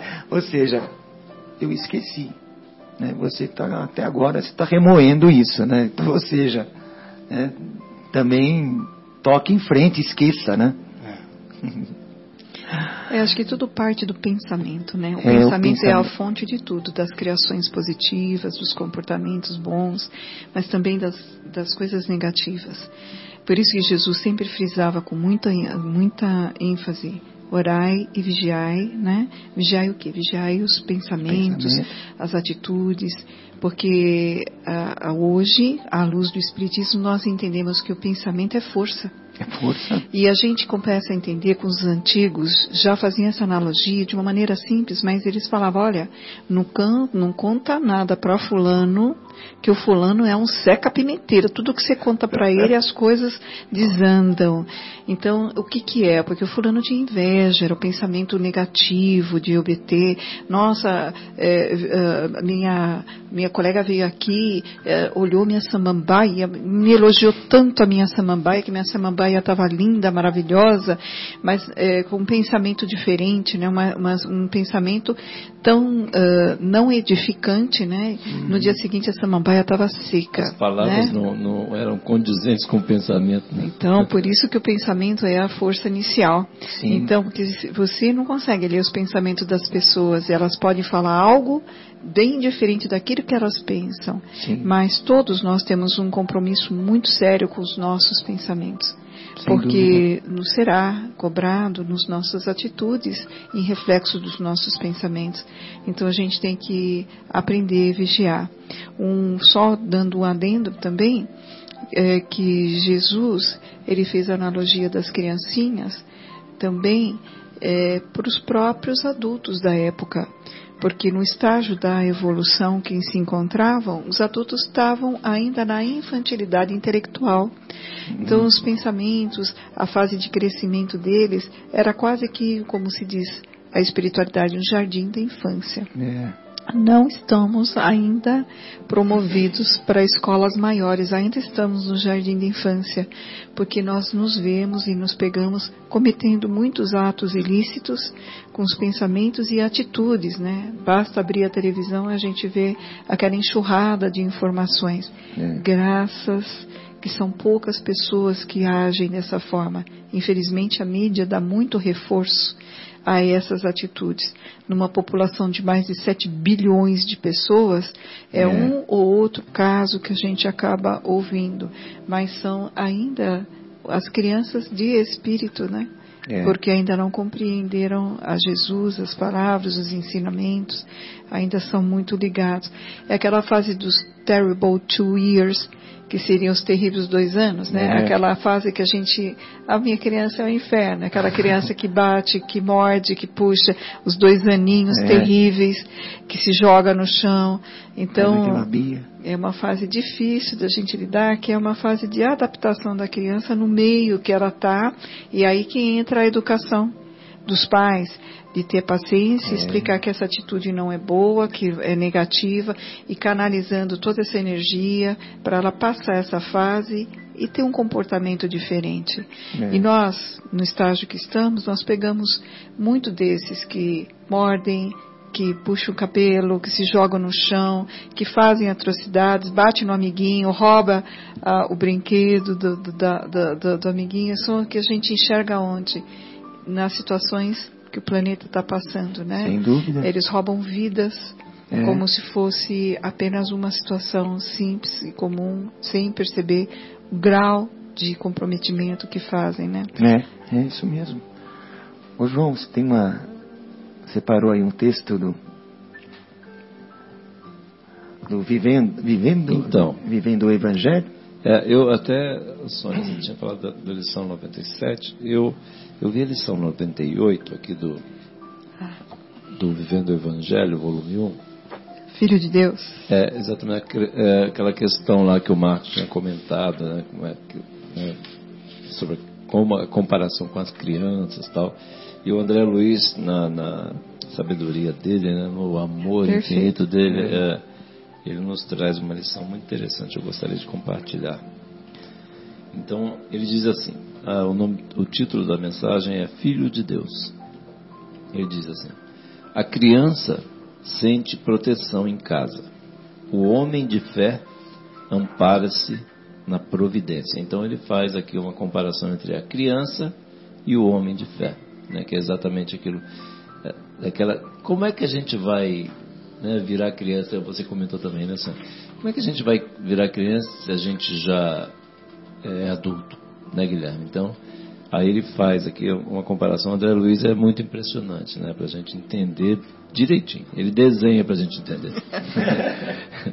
então, a criança sente proteção em casa.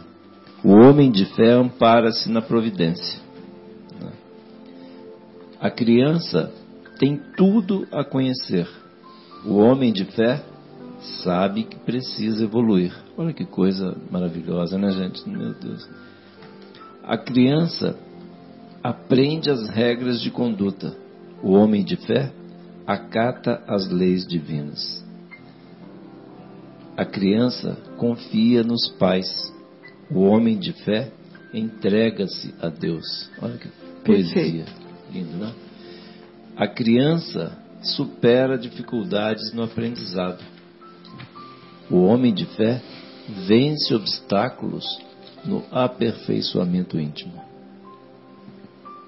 Muito sublime. A criança, olha essa que linda. A criança é ingênua. O homem de fé é simples. Olha que imagem linda, né, Sônia? Nossa, eu achei assim. Fantástico. Fantástico. A criança vive sem maldade. O homem de fé procura o caminho do bem. Olha como é que, assim, né, a gente refletindo, como é que você, como criança, olha essa, essa, né, a criança vive sem maldade. O homem de fé, é, como é que eu vou ser um homem de fé? Se a criança vive sem maldade, o homem de fé procura o caminho do bem, aquilo que você estava acabando de falar. Né, Conscientemente, né? Exatamente, busca. Né? Busca, né? vai atrás. É, vai atrás, é. né? É, ele diz assim: a criança é naturalmente feliz. Olha, essa que coisa. Essa aqui é para a gente é. ficar pensando pelas próximas três ou quatro encarnações. Simples e humilde. A criança é naturalmente feliz. O homem de fé cultiva a alegria de servir. Olha que coisa. É. Nossa, André Luiz é demais conta, cada vez sou mais fã dele, é muito impressionante. A criança, vou ler de novo que é muito impressionante. A criança é naturalmente feliz. O homem de fé cultiva a alegria de servir. A criança é frágil. O homem de fé é humilde. Olha aqui. Meu Deus, eu fico até emocionado aqui. É. é muito legal. A criança é a promessa dos dias vindouros. O homem de fé é o candidato à evolução espiritual figuras maravilhosas. Né? Então ele, ele conclui assim, André Luiz. Criança e homem de fé realmente se assemelham. Né? É. E realmente é isso aí. É isso. Jesus tomou, então explicando aquela passagem, né, que às vezes é meio complicada, as pessoas ficam, né, a gente mesmo, né, nosso coração fica assim conturbado, buscando entender. A gente vamos dizer, que tomou a decisão interna lá de, de, de, de, de se melhorar, de deixar o homem velho virar um homem de bem, né? Homens e mulheres de bem. Ele fala assim: criança e homem de fé realmente se assemelham. Jesus tomou a infância como símbolo de pureza do coração, entendendo que a criança é o filho que deposita confiança nos pais, atende suas recomendações, reconhece-lhes o valor obedece aos ditames da disciplina e do estudo e é submisso ao esforço constante do crescimento integral. Para alcançar o reino dos céus, o homem tem que agir da mesma forma, abandonar a crença orgulhosa de que é o rei da criação e assumir definitivamente a condição de filho de Deus. Olha que lindo, né? Que coisa maravilhosa, né, gente? É. Meu Deus do céu. E, e, o Evangelho, ele põe nessa lição, no capítulo 8, que é a simplicidade e a humildade contrárias, totalmente contrárias ao orgulho e o egoísmo, né? Exatamente. Que, que são os males da, da nossa, da nossa, dos espíritos que ocupam esse planeta de provas e expiações, né? O, o, o orgulho e o egoísmo. E, e aí diz que a simplicidade e humildade, ela pode estar numa pessoa é, velha, digamos assim, né? Não tem nada a ver com né? idade, não né? tem nada a ver Verdade. Porque assim, é, não exatamente esclarecendo que é no, não só no corpo de uma criança, né? A, é, a criança é o símbolo, a criança recém-nascida é o símbolo do, do da, da, simplicidade e da humildade. E que o homem de fé se aproxima muito dessa simplicidade e humildade, né? De fé mesmo. E nós tivemos aí alguns ícones até, né? É, Chico Xavier, entre outros. Eu estava exatamente é, pensando, pensando assim, exatamente esse é, Irmã Dulce, é, Madre Teresa, enfim, né? essas pessoas que, que são missionárias, né? eram simples e humildes, estavam beirando a simplicidade de um, de um recém-nascido, tanta pureza que tinha no coração, né? É, eu, inclusive, eu tenho citado que eu estou lendo aquele livro da doutora Marlene Nobre, né? É, Meus Pedaços do Espelho, e ela tá, conta passagens da vida do Chico, assim, então eu estava lendo exatamente hoje, ela estava falando sobre essa parte da humildade, né? coincidência entre aspas, não existe coincidência, mas enfim. E ela estava dizendo assim, o quanto é, é, ele assim era realmente humilde, não era aquela coisa representada, essa teatral, É a não. natureza dele. Natureza. Absolutamente. E era assim, era muito impressionante. E teve uma passagem, ela estava citando lá que é, uma pessoa estava escrevendo, né, um, um, vamos dizer, um livro, uma biografia, algumas passagens da vida dele, e, e precisava que ele, vamos dizer, desse uma entrevista, né, e, e ele não gostava disso aí, não queria, né, pra, porque tiveram várias passagens, eu nem sabia em detalhe isso, fiquei sabendo através do livro ali. É, deturparam, né? É, deturparam em revistas, etc. Naquele filme, o Chico Xavier também passa aquela Tem, questão tem dos uma repórteres passagem lá, realmente enfim. que o pessoal vai, vai E aí ele meio que para se preservar e também para não aparecer que ele não, não era a intenção dele, né? mas aí depois eh, explicaram, né? Foi explicado para ele, não, que é importante estar lá para vocês contar, explicar direitinho, porque para ter mais valor, né? E, e a coisa sair mais de acordo. Aí depois de muito insistir, ele concordou em ir lá. Então só aquilo que você falou, né, Marcos, assim, a gente teve, a, a Sônia tinha citado o exemplo de Jesus, né, que no livro dos Espíritos pergunta, né, eu não- o Marcelo lembra as perguntas de cor, eu não sei direito. É, Marcelo, Mas quando pergunta assim, ah, o- É um qual corpo, né? exemplo nós devemos seguir? O nosso exemplo é Jesus, né? É. O Marcelo já vai saber de cabeça, né? O Marcelo está nos ouvindo, um abraço aí. Mas, é, e um exemplo nós tivemos aqui no Brasil, o Chico, né? Que coisa maravilhosa de pessoa. E, enfim, é, é a questão da humildade é realmente fundamental. Né? Eu tive a oportunidade de conhecer o Chico, foi uma coisa muito inesperada. Eu tinha acabado de ler o livro, que é uma biografia dele, e de repente eu estava lá em Uberaba. Oh, que lindo. E de- nem pretendia, queria conhecer os caminhos dele. Vinha, a minha vontade era conhecer a casa do caminho, né, onde que ele fazia a, o abacateiro, A obra, né, uhum. que eu conhecia Abacateiro, é, famoso. a- as obras que ele fazia da, da, da sopa, de ajuda. Então tudo aquilo que eu queria ver era o que, que ele tinha feito, onde que eles estavam. Era tocar na terra, mais ou menos isso, sabe? Sim. Uma coisa meio simbólica. Sim, assim. tem maiores- sem maiores energia, pretensões, Sem né? maiores pretensões, menino, mas de repente, naquele dia, ele nem estava mais fazendo atendimento, que estava meio adoentado, mas eu já estava na frente dele. É Impressionante, as coisas foram conduzidas e é, ele tem uma humildade, você vê mesmo doente, cansado, e eu nem queria, mas foi o grupo todo, né? Eu falei, eu também vou, né? Se o grupo tá. Mas ele tá rindo, ele tá cumprimentando, ele se mantém solícito, ele mantém uma energia fantástica. Incrível, eu né? consegui. Foi na época que aconteceu um acidente com os mamonas, né? Uhum. E a família toda vieram numa van, pelo menos duas, dos dois, três eh, cantores, né, eh, desse grupo estavam lá para Ah, saber estavam novidades dos filhos que tinham partido de uma Notícias forma. é.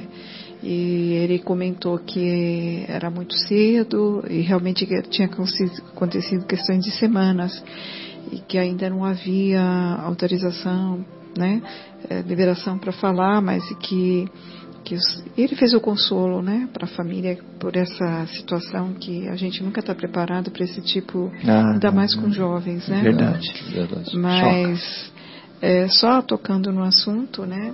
Como adquirir a pureza, né? É que todo mundo fica questionando. Eu estava lendo aqui no Comece Agora, que é um trechinho bem rapidinho, Ah, sim. que é outra Não, passagem do capítulo Leia- 8. leia nós, É, favor. é, esse livro é todo lindo, né? Não. Então, Esse livro, eu vou te contar, é a cereja na... é do bolo, é, do bolo, é né? verdade. Do, Então, aqui vai o recado para a gente se tornar um pouquinho mais puro. E a analogia de André Luiz, né, psicografia de Antônio Baduí Filho. Baduí Filho. E ele comenta assim: converse, mas não critique. Comente, mas não malicie. Falar mal, né? Uhum. É, relate, mas não ironize. Eduque, mas não agrida. Ensine, mas não violente. Ajude, mas não humilhe. Conheça, mas não ostente. Aconselhe, mas não obrigue. Perdoe, mas não imponha. Atenda, mas não se irrita. Não se irrite. Dirija, mas não tiranize. Sofra, mas não reclame. Vença, mas não despreze. Ame, mas não condicione. Aquele amor condicional. É. Só dou se você der é. para mim. Eu te dou um pedaço de bolo, você vai me dar um bolo qualquer hora que eu precise. É mais ou menos. Fica só, só pensando ali quantas vezes a gente escorrega nessas coisas, nessa, meu Deus. São palavras Deus. pequenininhas poderosas, é, né? Poderosíssimas. é, assim, e é legal, isso, isso maravilhoso do, do André. Eu sempre sinto que assim, eu fico, toda vez que eu leio essas lições maravilhado, André, eu né? fico maravilhado porque, assim, nossa, ele toca lá nos pontos e com muito amor, assim, né? É engraçado. Muita simplicidade, simplicidade, eloquente, muito simples. E olha a, é. a, análise que ele faz. A pureza de coração não se adquire de uma hora para outra. Acompanha a evolução espiritual na viagem dos séculos e resulta do aperfeiçoamento íntimo. Contudo, nada impede que comece agora. agora. É, nunca é tarde, como nós estávamos falando, né? É, policiar os pensamentos. Comece agora a, a, a, a se curar, né? Como você falou, dos seus males. Comece agora. A gente o nosso pensamento é curativo. Né? E, e, eu só, só rapidinho fazer um, um, novo, um outro comentário também da nossa, da minha querida amiga Dona Marta, ela, ela dizia assim o seguinte, gente, não precisa ficar preocupado não, que você não vai virar anjo não. Então pode é. devagarzinho, porque às vezes... De uma hora para outra, hora não. É, assim, que, não, que o pessoal, ela brincava muito assim, falava assim, não, que o pessoal às vezes fica com receio de de repente começar a ficar bobo, de tão bom virar santo, virar anjo. Pode ficar tranquilo que não vai nascer asa, pode começar a fazer sua reforma íntima é. devagarzinho, a gente Mas chega lá. Sabe que a simplicidade, a humildade, às vezes é confundida com tolice. Né? As pessoas falam, né, né, acham nada. Aquele cara parece parece estar tá meio, né, meio, meio bobo, algo assim. Né? Ou acovardado. Acovardado, né? é um toma... covarde, é um tolo, algo assim. Né? Ou seja, totalmente diferente. Né? Totalmente diferente. Aquele que não se apega às coisas materiais, que perdoa, né? acham que, não, então não é nada disso. Vamos para mais um intervalo, Guilherme? Vamos, vamos ouvir então a Guerra dos Meninos com Roberto Carlos. Bem, amigos, voltamos ao programa Momentos Espirituais, onde nesse programa estamos aqui é, debatendo, conversando, estudando o capítulo 8 do Evangelho segundo o Espiritismo Bem-aventurados aqueles que têm puro o coração. E como a, a, Sônia citou, é os itens 1, 2, 3, 4 e o item 18, que é, que é, um, é um texto belíssimo de João o Evangelista. Instruções dos Espíritos, deixai vir a minhas criancinhas. Sônia, você poderia? Hum, claro, com muito prazer. Muito obrigado. Disse o Cristo: Deixai vir a mim as criancinhas. Essas palavras sábias, em sua simplicidade, não continham apenas um chamamento dirigido às crianças, mas especialmente àqueles que estacionam nos círculos inferiores, onde o infortúnio e a miséria desconhecem a esperança. Jesus atraía para si para os esclarecer, as criaturas adultas, mas que ainda estavam na infância da inteligência, da compreensão, os fracos, os escravizados e os viciosos. Jesus não ensinaria nada às crianças que elas não pudessem entender, porque o domínio, porque sob o domínio dos instintos da infância, que são um benefício, não entenderiam o ensinamento e nem teriam a vontade própria para o praticar. Jesus queria que os homens fossem até ele com a confiança daqueles pequenos seres, as crianças, de passos vacilantes, cujo chamamento conquista para o seu coração das mulheres, que são todas mães. As almas seriam assim envolvidas pela sua eterna e misteriosa autoridade. Foi a tocha que ilumina as trevas, o clarim matinal que toca a alvorada. Ele foi iniciador do Espiritismo, que deve, por sua vez, chamar, assim, não as criancinhas, mas sim os homens de boa vontade. A vigorosa ação foi iniciada. Não se trata mais de crer por crer e de obedecer maquinalmente. É preciso que o homem examine e siga a lei inteligente que lhe revelará que ele é universal. Meus bem-amados, é chegado o tempo em que os erros explicados se tornarão em verdades. Nós vos ensinaremos o verdadeiro sentido das parábolas e vos mostraremos a forte correlação que une o que foi ao que é. Eu vos digo em verdade, a manifestação espírita alarga os horizontes, e eis aqui o seu enviado, que vai resplandecer como o sol acima das montanhas.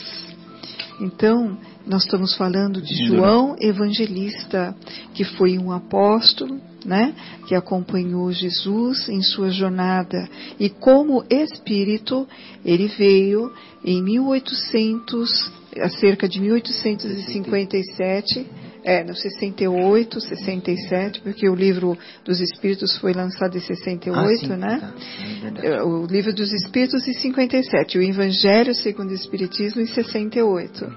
E ele veio trazer essa mensagem edificante em que ele participaria dentro dessa grande jornada cristã de é, entendimento e esclarecimento. É o que nós chamamos de o véu foi retirado. E tudo será explicado. Tudo será explicado. É, e João, o evangelista, nos nos brinda com esse texto lindo, né, que fala Jesus chama aqueles homens, né, vinde a mim vocês que estão é, aflitos, necessitados, né, é, é isso.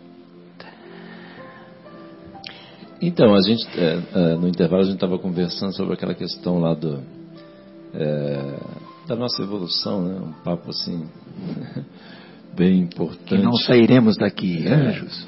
Então, é, porque assim, muitas vezes a gente fica até só, né, né aproveitando aqui, vamos abusar aqui da, ah, sim, né, da, do espírito aqui da Sônia, aproveitando que ela está aqui para né, nos passar a sabedoria dela aqui, compartilhar com a gente aqui sobre essa questão, né, que a gente fica naquela, né, de, de é, pô, mas será que eu não estou evoluindo, né? Ainda, ainda faço, a gente ainda erra, etc. Pois né? É. E, e aí, a gente queria que você refletisse um pouquinho e compartilhasse com a gente seus pensamentos, seus é, conhecimentos. Sônia. Na verdade, a evolução, o crescimento, o conhecimento não dá saltos, né? Vamos fazer uma analogia com as escolas. Nós começamos com jardim de infância, passamos por primário, adquirimos o conhecimento básico da leitura, o entendimento da matemática, aí vai sendo agregados matérias mais específicas, nós vamos hoje, que era o nosso antigo primário, virou ensino fundamental, né? Isso. E aí chegamos até o colégio, que é o ensino médio, e, enfim, chegamos à maturidade para conseguir a universidade. É, o espírito ele precisa vivenciar todas essas etapas, porque o conhecimento ele vem gradativamente para poder sedimentar. E junto com o conhecimento vem a evolução da inteligência, a capacidade da inteligência em assimilar as crianças pequenininhas não iam conseguir entender um teorema de Pitágoras, Sim, por exemplo, exatamente. se elas não tivessem todo o conhecimento dentro daquilo que, que elas vão adquirir com o tempo, que nós denominamos de maturidade. Sim. E nós estamos aqui na grande escola da Terra, e nós estamos aqui ainda aprendendo.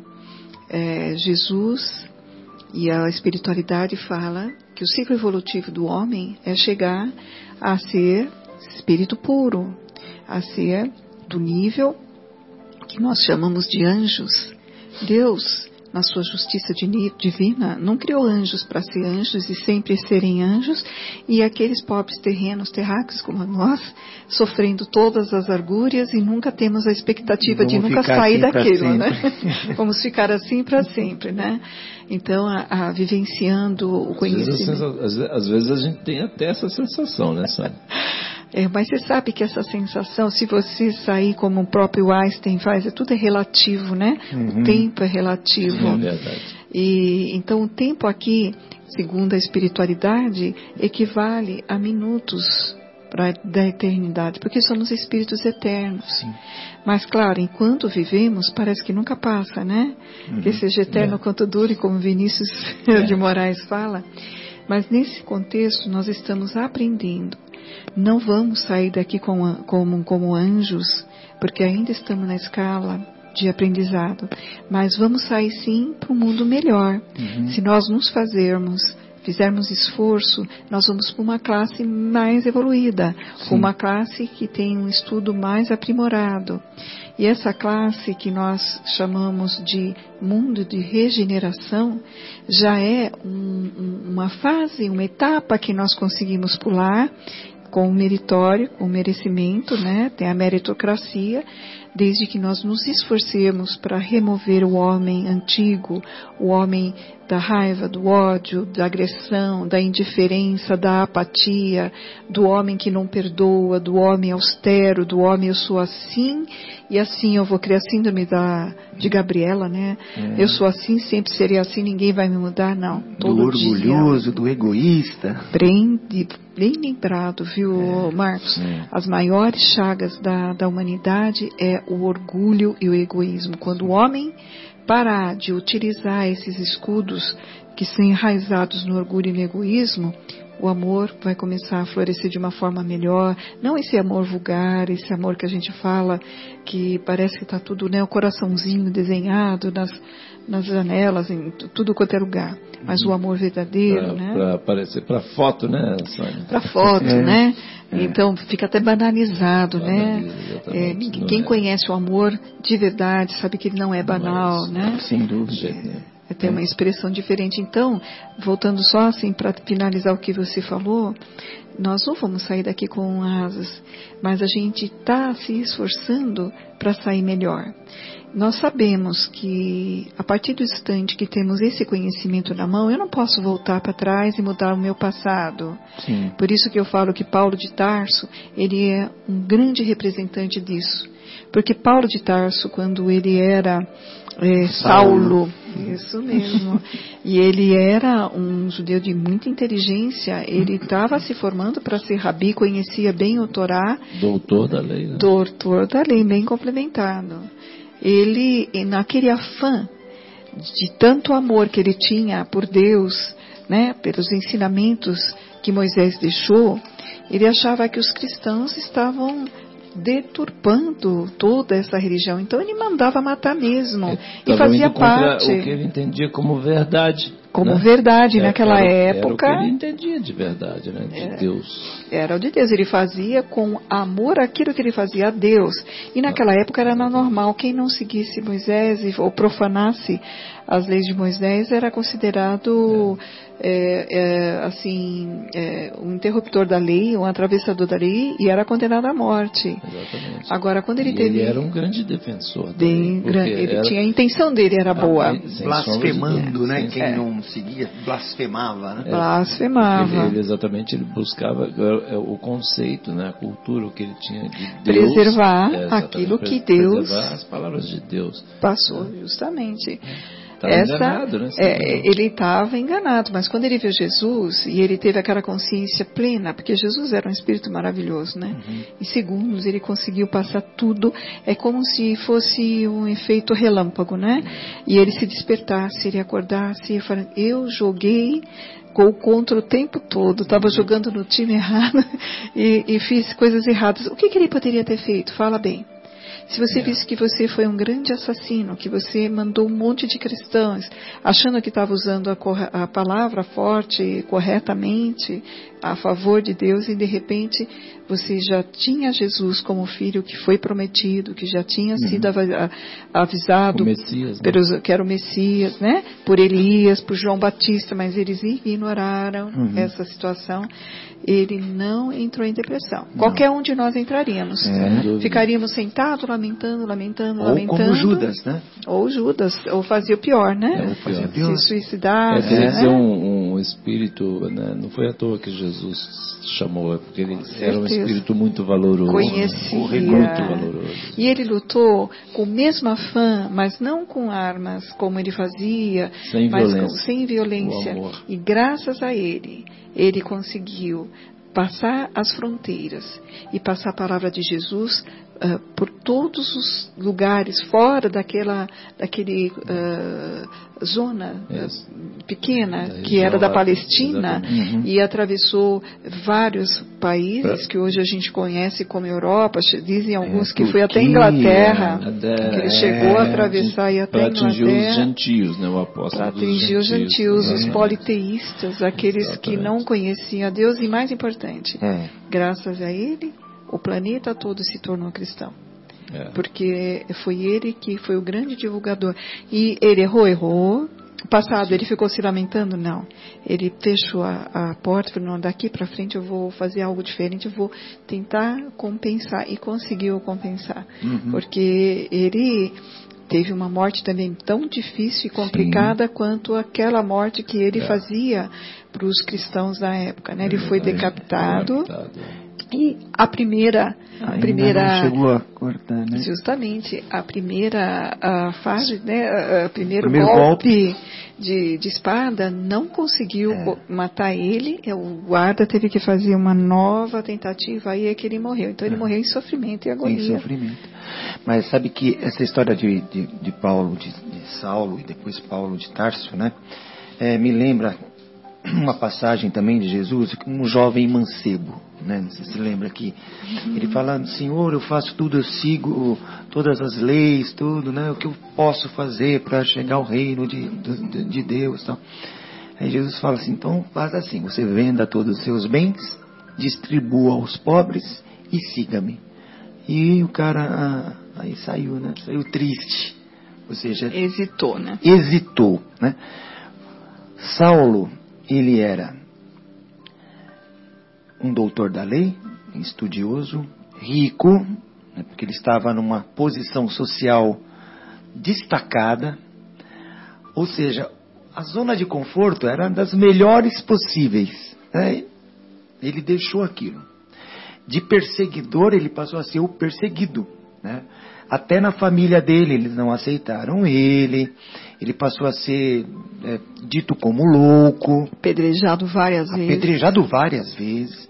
Tido quase como morto. né? Teve que fugir num, num, num cesto também, né, de uma cidade. Ele fugiu dentro de um cesto para não.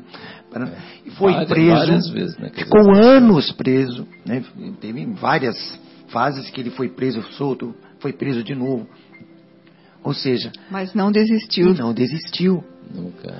Mas por muito a pessoa fala, ah, eu vou, vou- sou doutor da lei, né? Eu não vou fazer isso, não estou muito bem aqui. Abrir mão dessa mordomia. Teve a força que tinha. E é isso. Se Paulo fez, nós fazemos também. né? Nós temos essa. Exemplo. É um exemplo. Nós temos esse poder de, de deixar a nossa zona de conforto, digamos nesse sentido. Né? A zona de conforto é espiritual até, né? psíquica, né? de pensar diferente, de agir diferente. Evidente, não estamos falando, ah, venda tudo que você tem. Né? Não, não é isso, mas mudar a atitude. Né? Paulo fez muito mais que isso. Além da parte material que ele deixou para trás, passou a vestir, ou hum, talvez até andar descalço, né? Enfim, Não, não, não, tinha mais ele- aquele luxo. Né? Ele, ele trabalhava para tecer, né? Isso, ele- tecelão. Tecelão, que era uma- pra- a- pra ele poder é, ter recursos para sobreviver. Ele nunca aceitou ficar dependendo de ninguém. Então, assim, ele sempre trabalhou, né? Mas Verdade. muito mais que essa mudança material que ele que ele fez, que essa é, é realmente é difícil para as pessoas deixarem essas coisas, foi a mudança de pensamento, de conceito, de, de ele, ele, mudou, ele, simplesmente ele Mostrando que isso é possível. É né? possível, para nós também é possível. Ser de perfeitos, né? Ser de perfeitos, exatamente. E a gente às vezes fala assim, pô, mas ele viu Jesus, aí é fácil, né? Foi, ué, mas tem um monte de gente que viu e crucificou ele. Quantas vezes nós. Né? E a gente que diz que tem certeza, e a gente que diz que tem certeza, que, que falta então para fazer o que. Um pouquinho só, não precisa nem fazer o que o que Paula fez, né? Um pouquinho só, dar uma melhoradinha, né? Sabe que a espiritualidade fala por que, que a humanidade não melhora? Por que, que a humanidade eh, não se estrutura, eh, vive numa situação de paz, conhecendo bem, sabendo que é o bem, é o melhor, maneira de proceder na vida, sabendo tudo isso, e a espiritualidade só responde por isso. Isso, inclusive, estava no livro dos Espíritos. 909. Acho que é a única que eu lembro. Exatamente isso. É simplesmente por má vontade. Não, é, a, per a, pergunta, eu vou te ajudar, vê se é essa, Sônia. Uhum. Pergunta 909. Para mim, a maior chicotada que tem do Espiritismo é essa pergunta. Poderia sempre o homem, pelos seus esforços, vencer as suas más inclinações? Resposta: sim. E frequentemente fazendo esforços muito insignificantes. O que lhe falta é a vontade. Ah, quão poucos dentre vós fazem esforços. Pois é. E a hora que a gente para, assim, para a gente é, honestamente, né? É aquela história né, que a gente comenta o seguinte: primeiro, ninguém precisa dizer para a gente o que é certo, o que é errado, né, Sônia? Ninguém precisa. Né? A gente sabe a hora que a gente vai no trânsito, a hora que a gente vai vamos dizer, se comportar com o marido, com a, com a esposa. É até repetitivo, né? Essas ocasiões. É, é repetitivo, assim. E hoje você falou isso, a gente, a gente não sabe. Não, tem um ponto, aquilo que a gente estava conversando, acho que é importante a gente buscar esse, inclusive como sustentação, para a gente não entrar naquele processo, que você falou, né? Que às vezes a, a, as próprias forças, né, vamos dizer, dos espíritos que não querem a, a evolução da humanidade, eles usam essa, essa questão para nos deixarem desanimados. Mas assim, nós hoje já assim buscamos, já temos consciência de que erramos, né? Ou seja, nós estamos vindo num crescendo, numa melhora contínua, né? E até outro dia no programa, você não estava aqui, mas eu até comentei que eu assisti uma palestra muito linda de uma pessoa da área financeira, nada de espiritual, nada. Mas ele falando, dando assim com números, né, e com gráficos e tudo das as, o quanto a humanidade já melhorou. É muito impressionante, muito lindo. E é exatamente isso, né? Quer dizer, ainda fazemos coisa errada, ainda fazemos, né? Mas assim, a gente já melhorou, né? A gente já melhorou, né, Sônia? Então, porque se a gente é, difícil, é aquilo que o Guilherme estava falando, né? Quer dizer, ele leu no, no, no, livro dos Espíritos, mas assim, é o esforço, e realmente a hora que a gente para, sinceramente, honestamente, o esforço realmente, os espíritos não, estão errados de jeito nenhum. O nosso esforço seria simplesmente a gente dar aquela dobrada no orgulho, né? Que o, é. que o, ou o orgulho ou o egoísmo, as duas chagas, as duas, maiores né? chagas da humanidade, como a Sônia bem disse, então, é, seria é só tomar essa decisão e fazer. Depende é. de quem mesmo? Da gente. É, é verdade. E, e, como a Sônia né, bem citou também, assim, a cada reencarnação a gente sobe um grauzinho, né? Um, um, uma lâmina né, de, de, de navalha. É, pra... Uma gilete deitada. Isso, uma gilete deitada. E será terá que quantas milhões de giletes ou milhares de giletes você venceu um degrau? Não, não você a, se a, lembra? A, a, vantagem é que a gente tem eternidade, né? Sim. Você se lembra de todas as suas reencarnações passadas? Não, pois é. Você tem uma ideia? Então Nossa, você não. Devo ter passado por tantas, por tantas. Mas você, tá, você se sente cansado? Não, não. Você se sente desesperançado? Também não. Acho então, que... por quê? É. Por quê? Porque toda, toda vez que você retorna, essa página em branco é uma oportunidade de você iniciar uhum. e você lutar. Hoje você tem consciência que você teve um passado. Um passado e nas suas reencarnações, todos nós conhecemos os nossos erros, as nossas fraquezas, Sim, né? No íntimo, nós, as nossas tendências. As nossas tendências. Mas nós fazemos um esforço muito grande de tentar melhorar. Uhum. Mas o que, que importa? Quantas há há de vir? Não importa. É. Importa que essa, exatamente nesse momento, nessa vivência. Vou fazer um esforço maior Você ainda. tá fazendo esforço. Nessa que eu vou vencer os maiores obstáculos. E é isso que te dá a É, meritocracia, porque exatamente. isso pode ser a diferença para você entrar no mundo de regeneração que nós estamos em trânsito, né? Uhum. E É. esse esse mundo de regeneração é, não é para espíritos perfeitos, não. Não, Nós estamos ainda não. longe, não. Mas é espíritos que se esforçam para tentar se modificar. Não preciso mais passar. O que, que é mundo de regenerar? Acabou as provas, É. acabou as expiações. É, você vai fazer um estudo contínuo de tentar melhorar dentro do conhecimento, tanto intelectual, de, de, de, de, de várias coisas que a gente vê em tec- tecnologias diferentes, É, né? é. Mas aprimorar também o seu, a sua, o seu amor, amor ao próximo, amor à convivência. Então, isso é o mundo da regeneração. E, e tendo boa vontade, é o que a espiritualidade fala, tendo boa vontade, você consegue passo a passo atingir. Né? Então, eu acho João. assim, né, que é, é, a partir do momento em que a gente toma a decisão, a Isso gente mesmo. resolve, não, a partir de agora eu não quero ser mais aquele homem velho, aquele estrupício, aquela coisa de? Então eu quero melhorar, eu quero, né? E assim, é, e o chamamento é diário, né? Graças a Deus, Diário. tem tantas coisas, né? Com tanto amor, os Espíritos vêm nos chamar, assim, para é, nos convidar. Eles só querem que, né? Eu sempre- comento assim que Jesus só quer que a gente seja feliz, É. né? Que a gente é, é, e ele é a Sejamos recomendação como o Fabinho e dia aqui, É. assim, Verdade. amai-vos como eu vos amei. Olha que coisa E maravilhosa. ele vem pessoalmente para Ele exemplificar, vem né? É. pessoalmente, olha que E coisa exemplificou. forte, né? Mas enfim. É isso aí, né, gente? Bom, amigos, estamos chegando ao final, né? Marcos? é, estamos chegando aqui ao final do programa. Foi ótimo, foi uma delícia aprender um pouco mais, né? Com, com a Sônia, com o João, com o Guilherme. E, bom, vamos agradecer ao, ao- ao nosso Mestre Jesus que nos traz tantas coisas belas que nos, nos tem nos ensinado, né? E a gente tem encontrado com Ele diversas vezes na rua, a gente vê uma criança, às vezes, está ali. A simplicidade, às vezes Jesus está cruzando conosco diariamente, não estamos, às vezes, percebendo Ele. Gostaria de dar um abraço a todos, aos ouvintes, meus queridos parentes, né? Não deixar de deixar o abraço igual o Maguila, um abraço não sei para quem, não sei para quem, não. Um abraço a todos os amigos, parentes, ouvintes. Muito obrigado pela, por estar conosco. João, muito obrigado. Sônia, Guilherme, o Marcelo, um abraço. Estamos com saudades. Semana que vem estaremos juntos. Fabinho, o Zé Irmão, Marcos, todos os nossos colaboradores. Um abraço a todos, uma boa semana. Fiquem com Deus até a semana que vem. João, suas despedidas finais.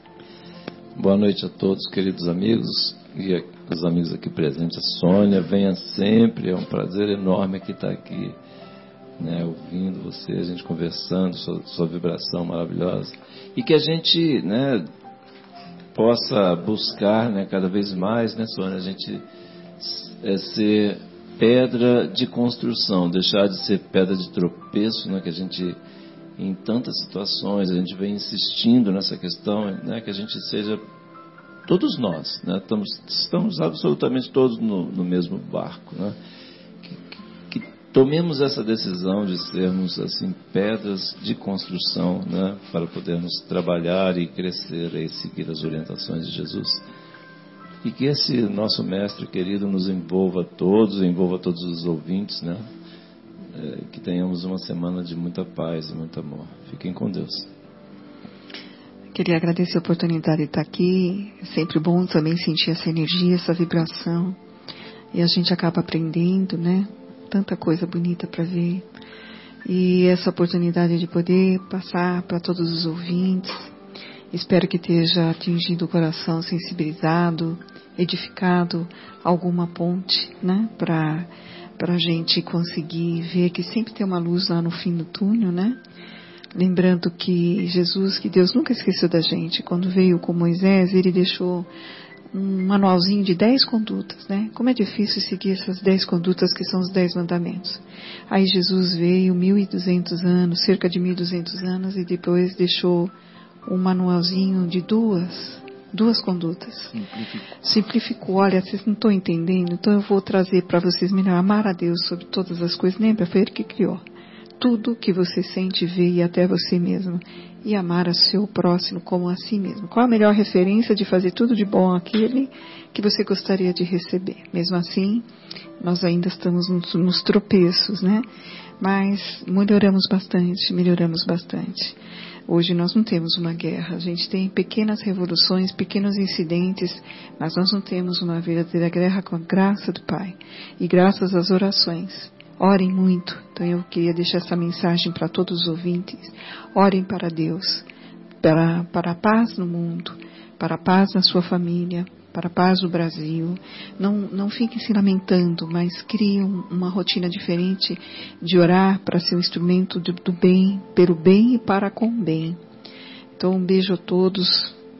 Um beijo no meu marido Marcelo que não esteve aqui, mas estava aqui em meus pensamentos, ao Favos e meu primo, e a todos os ouvintes, amigos queridos, a todos vocês, uma boa noite.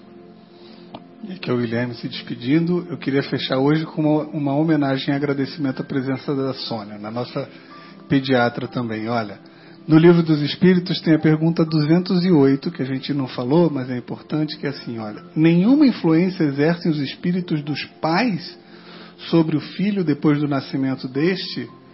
E a, a resposta dos espíritos vem assim: ao contrário, bem grande influência exercem. Conforme já dissemos, os espíritos têm que contribuir para o progresso um dos outros. Pois bem, os espíritos do, dos pais têm por missão desenvolver os de seus filhos, pela educação. Constitui-lhes isso uma tarefa, tornar-se-ão culpados se vierem a falir no seu desempenho. Fecha aspas. E a gente sabe que além do, da educação, até na gestação, a mãe tem uma responsabilidade ímpar. Né? E hoje é o Dia Internacional da Prematuridade, que oh. eu estava procurando aqui. E às vezes as mamães grávidas não sabem como cuidar da gravidez, cometem alguns deslizes que causam até um nascimento prematuro. Então, é uma chamada para as mães todas aqui, né? Uma homenagem à Sônia que eu tenho certeza que sensibiliza as mães que vão no, no consultório, né? E então, um bom fim de semana a todos e até sexta-feira que vem, se Deus quiser. E, e, lembrando do orai e vigiai, né, Sônia? Os pensamentos. Muito bom. Tchau, um abraço tchau, a todos. Você está na ZYU 604, Associação de Desenvolvimento Cultural e Artístico do Bairro Capela.